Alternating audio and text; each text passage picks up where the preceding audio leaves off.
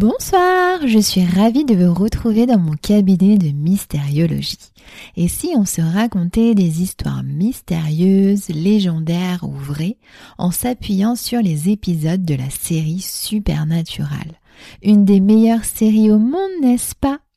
J'espère que vous allez bien et que vous avez passé une excellente semaine. Peut-être étiez-vous en vacances et en avez-vous profité un petit peu. C'est la semaine d'Halloween et pour l'occasion, je vous propose deux épisodes en plus cette semaine. Donc je vous propose le podcast d'aujourd'hui et aussi euh, donc pour mardi soir la légende de Jack O'Lantern, la célèbre citrouille d'Halloween et je vous ai préparé donc pour la creepy story du vendredi donc l'histoire du film d'horreur culte Halloween c'est dans le thème. J'espère que ça vous plaira. En tout cas, moi j'ai beaucoup aimé vous les préparer, donc j'espère que ça vous plaira tout autant qu'à moi. Alors cette semaine, donc dans ce nouvel épisode, on va s'envoler pour le quatrième épisode de la saison 1, intitulé Phantom Traveler ou le fantôme voyageur en français. L'épisode commence dans les toilettes d'un aéroport où l'on voit un homme extrêmement angoissé de prendre l'avion. Et tout d'un coup, une nuée noire sort de la grille d'aération et se met alors dans ses yeux. L'homme monte dans l'avion avec les yeux noirs. C'est alors que l'hôtesse le voit mais croit rêver. Trop de surmenage. Au bout de 40 minutes de vol, l'homme l'air de rien, se lève, ouvre la porte de l'avion avec une facilité déconcertante et se fait happer en dehors de l'appareil, et ce qui cause son crash. Peu après, donc, on retrouve nos garçons préférés et s'inquiète du manque de sommeil de Sam et de ses très nombreux cauchemars. Quand il reçoit l'appel d'une connaissance, lui demandant de l'aide au sujet du crash d'un avion. Donc il décide de l'aider et il le retrouve. Sur l'enregistrement du message d'alerte du pilote, on entend clairement un truc pas très très normal. Sam nettoie la bande son et une voix non humaine dit très clairement aucun survivant. Alors qu'il y a eu sept survivants au crash. Sam pense directement à un fantôme voyageur avec l'histoire du vol 401, un avion qui s'était écrasé et certains morceaux de celui-ci avaient été réutilisés en fait pour, euh, pour d'autres appareils. L'esprit du pilote et du copilote ont hanté donc tous les autres appareils. Sûrement la même histoire pour Sam. Il décide donc d'aller interroger les survivants pour savoir s'ils ont vu quelque chose. Il commence par un des survivants qui a décidé de se faire hospitaliser en hôpital psychiatrique. Il a vu l'homme assis devant lui dans l'avion avec le regard, donc tout noir, ouvrir la porte de l'avion. Pour lui, il a forcément dû rêver ou il y a un truc qui va pas, puisque c'est humainement impossible au vu de la force qu'il aurait fallu déployer. Les garçons se rendent ensuite chez l'homme en question, un dentiste, tout ce qu'il y a de plus normal. Ils sortent alors leur costard pour aller voir les débris de l'avion d'un petit peu plus près. Dean est tout fier de sortir son lecteur, son enregistreur EMF qu'il a fait lui-même. Il trouve donc un débris qui fait réagir l'appareil et arrive à sortir du hangar in extremis car les vrais agents arrivent au même moment. Et rebelote, un autre homme angoissé à l'aéroport se fait aussi envahir par une nuée noire. C'était donc le pilote survivant du premier crash. Après analyse du débris euh, découvert, il s'avère qu'il est recouvert de soufre, signe évident d'une possession démoniaque. Le pilote survivant, donc possédé, euh, se crache lui aussi au bout de 40 minutes de vol. Donc l'histoire des 40 minutes revient souvent euh, bah, suite aux recherches de Sam et Dean donc évoque la numérologie biblique du chiffre 40. Ils partent ensuite donc à la recherche des survivants du premier crash qui sont, on en est sûr à ce moment-là, en danger, dont l'hôtesse qui s'apprête à nouveau à monter dans l'avion, qui a déjà repris le travail. Suite à l'échec de leur baratin avec elle, les garçons montent dans l'avion aussi pour tenter d'exorciser le démon. Petit problème à ce moment-là, Dean est complètement phobique de l'avion. Il avoue avoir toujours réussi à ne pas prendre l'avion et panique un petit peu beaucoup. Une fois à bord, il faut qu'il trouve la personne possédée en disant Christo, donc Dieu en latin. Un moment de gêne intense avec l'hôtesse d'ailleurs s'ensuit. Il change donc d'angle d'attaque et ça paye. Donc le démon possède le copilote de l'avion. Il procède alors tant bien que mal à son exorcisme parce que ça se défend bien et ce n'est pas très très joli à voir. Petit problème, donc le démon sort du corps du copilote et s'échappe par la grille d'aération.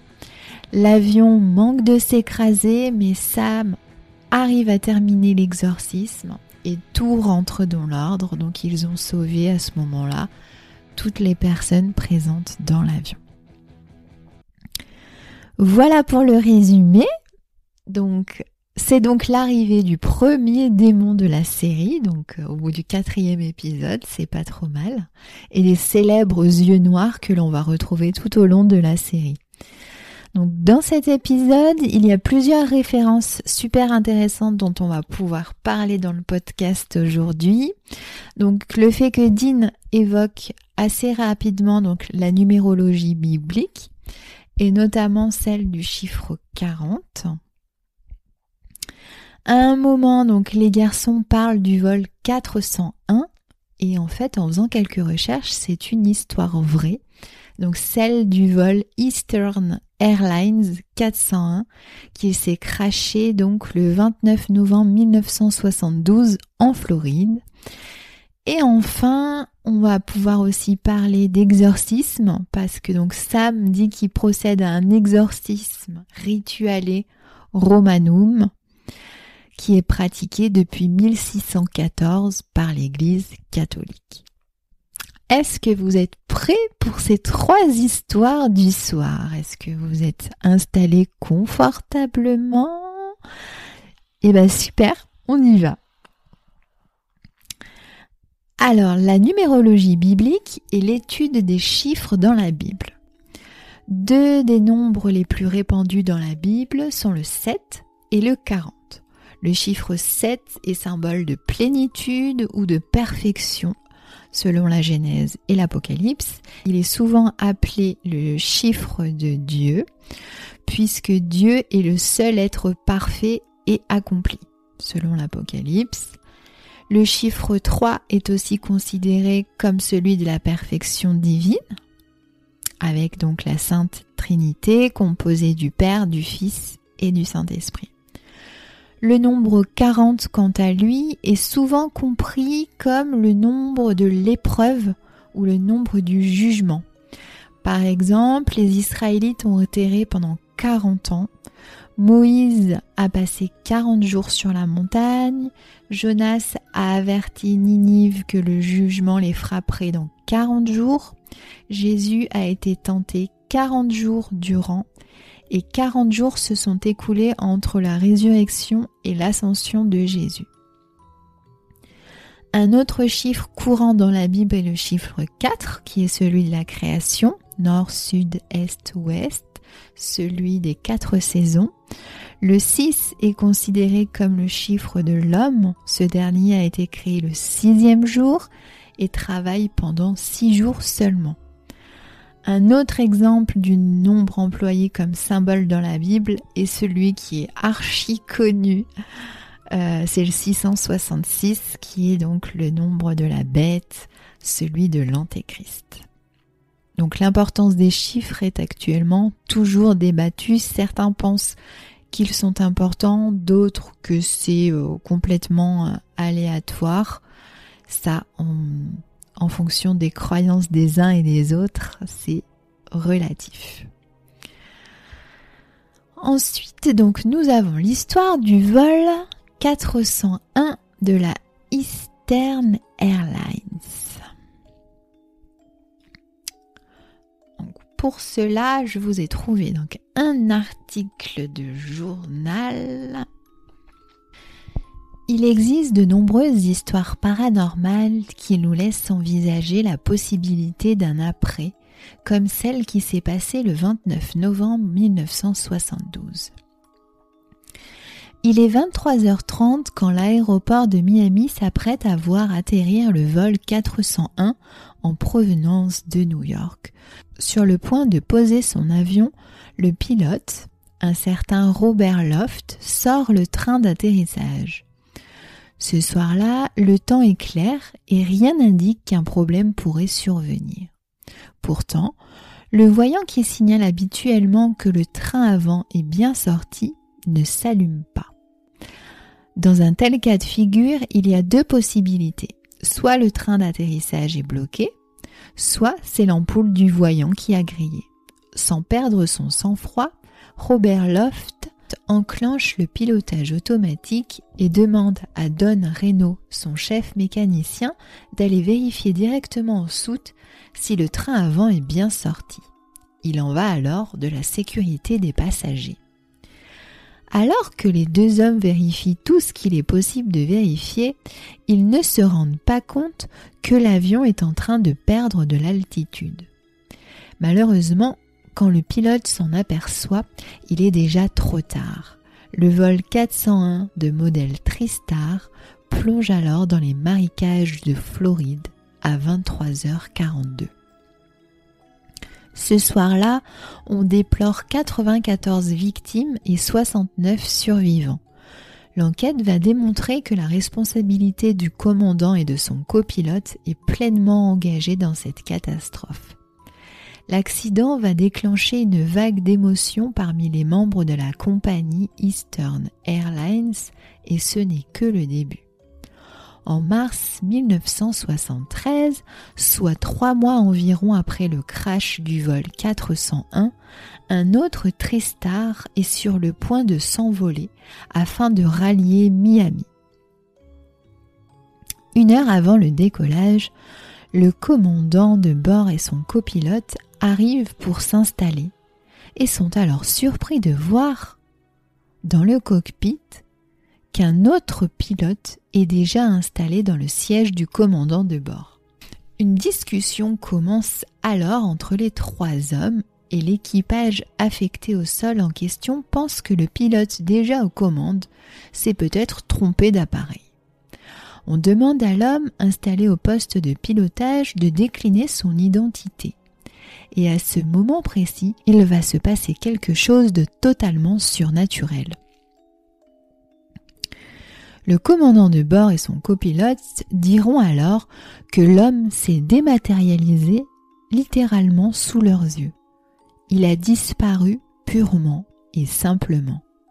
Grandement perturbés par ce qu'ils viennent de vivre, ils firent purement et simplement annuler le vol New York-Miami, sans aucune explication donnée au personnel la compagnie aérienne souhaitant étouffer l'histoire qui vient de se passer. Quelques semaines plus tard, le phénomène va se reproduire.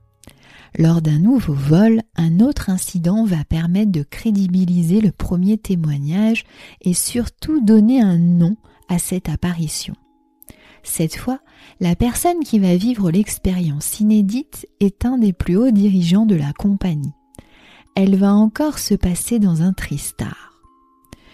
Quand il prend place en business, bien avant le reste des passagers, un homme va avoir la surprise de constater qu'il n'est pas seul. Un autre homme est déjà assis en première. Intrigué, il va constater que ce n'est pas un civil, car il porte un uniforme de pilote. Interrogé suite à l'incident, il racontera que quand il s'est approché de la personne, il a eu la surprise de découvrir quelqu'un qu'il connaissait bien, le capitaine Robert Loft, en personne. Rien d'extraordinaire si ce dernier n'était pas mort depuis trois mois maintenant. Précis, il dira dans son témoignage que Robert Loft l'aurait même salué juste avant de se dématérialiser et de disparaître. La compagnie commence à prendre alors très au sérieux cette histoire, mais souhaite toujours garder le secret sur cela. Mais malgré toutes les précautions, la rumeur court de plus en plus au sein du personnel navigant. Au cours de l'année 1974, les apparitions étranges vont se multiplier. Ces phénomènes prennent une telle ampleur qu'on voit des copilotes monter à bord des avions avec des bibles et de l'eau bénite. On va même jusqu'à pratiquer des exorcismes à bord de certains avions. Frank Borman, le PDG de l'époque, va complètement verrouiller la communication. Pour s'assurer de l'omerta, il n'hésitera pas à menacer les employés de licenciement s'ils venaient à parler de ce qui pouvait se produire. Une menace qui n'empêchera pas une des hôtesses de la compagnie de parler à une journaliste. Faye Meriwether, c'est son nom, va raconter que le 18 mars 1974, alors qu'elle était de service sur le New York-Mexico, elle s'en allait réchauffer le repas d'un bébé. Habituée à ce genre de tâches, elle est totalement sereine jusqu'au moment où en refermant la porte du four à micro-ondes, elle va avoir la peur de sa vie. Dans le reflet de la vitre, elle aperçoit un visage qui la fixe. L'hôtesse sursaute alors, son cœur bat très vite. Mais quand elle se retourne, il n'y a personne derrière elle. Effrayée, elle va en alerter ses supérieurs. Devant son inquiétude, le copilote et l'officier navigant vont descendre avec elle à l'office pour vérification.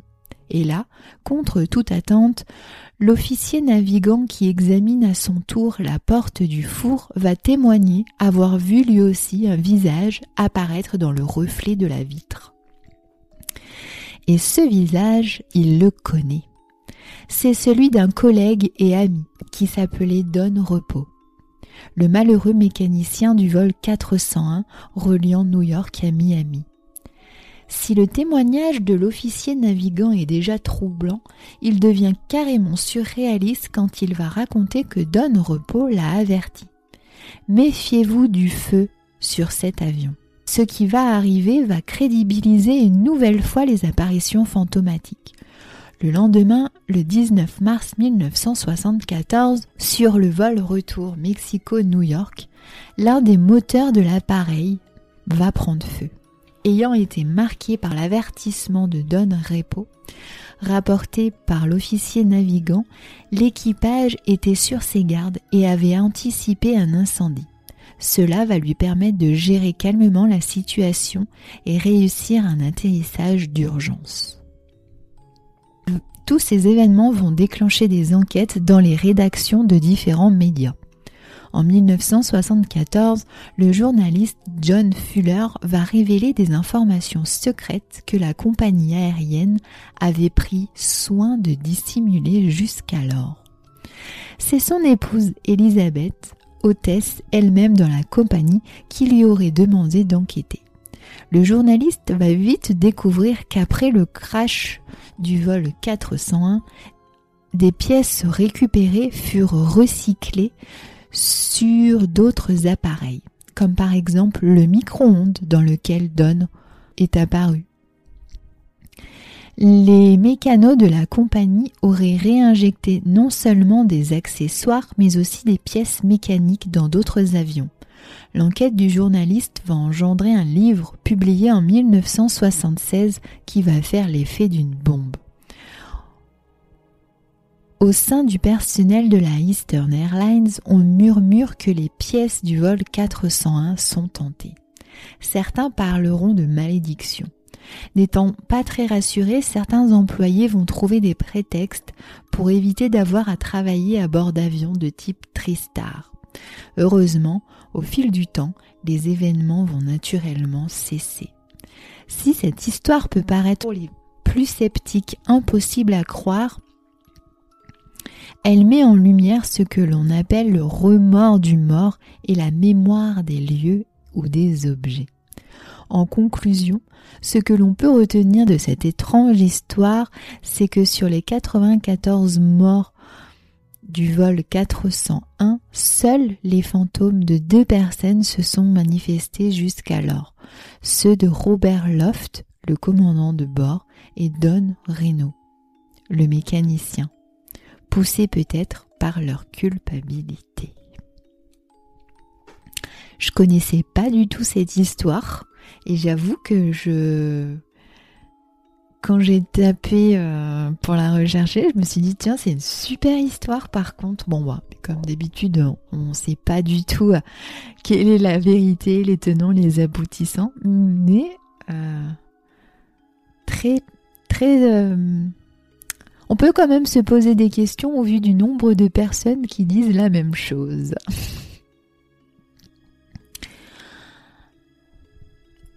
voit maintenant donc dans l'épisode notre cher Samy donc pratiquer un exorcisme pour libérer donc le copilote et sauver donc les passagers de l'avion.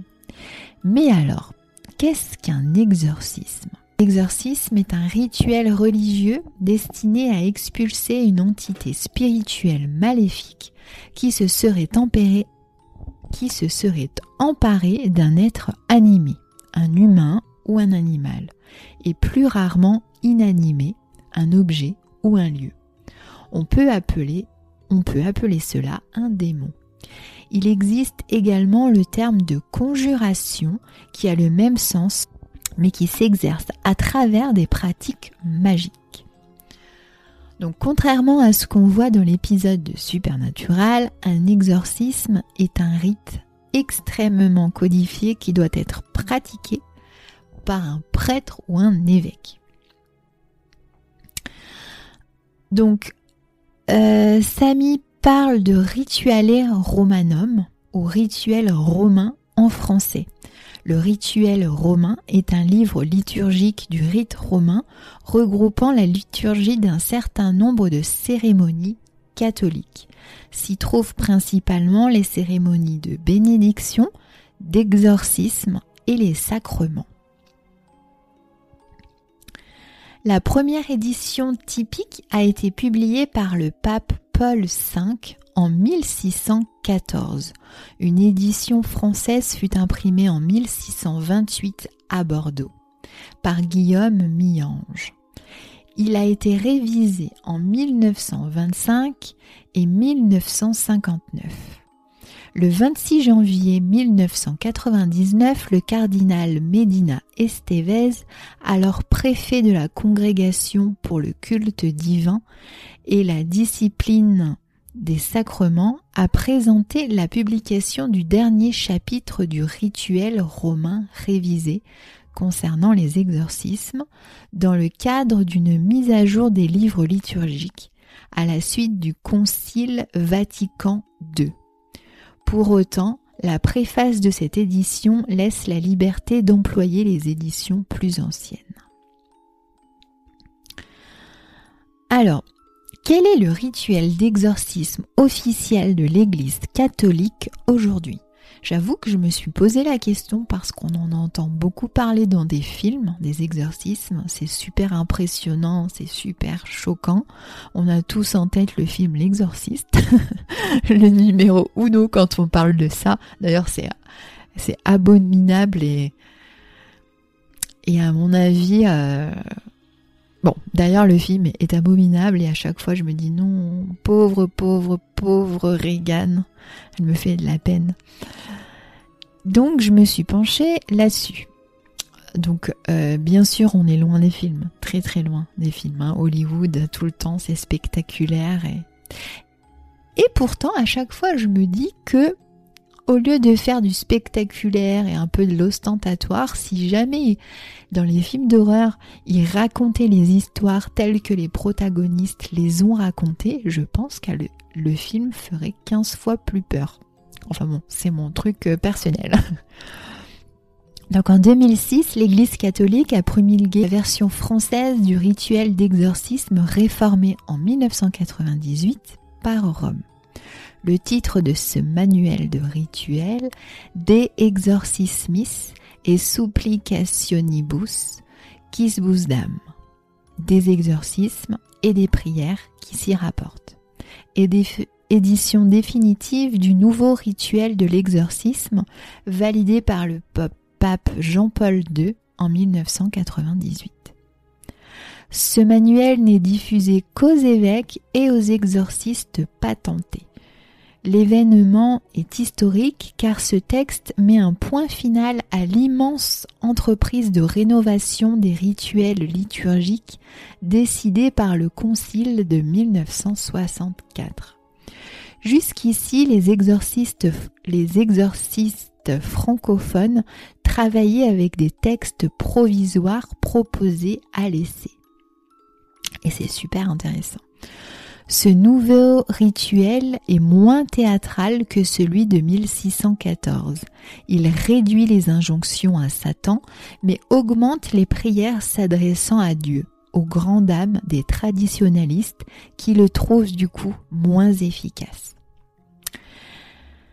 L'Église exige de ne procéder à l'exorcisme qu'en cas de certitude absolue de possession. Les signes peuvent être parler ou comprendre des langues inconnues, découvrir des choses éloignées ou cachées, démontrer une force physique supérieure à la normale, l'aversion véhémente envers Dieu, la Vierge, les saints, la parole de Dieu, des images sacrées, etc. L'existence d'une maladie psychique doit être écartée par des médecins.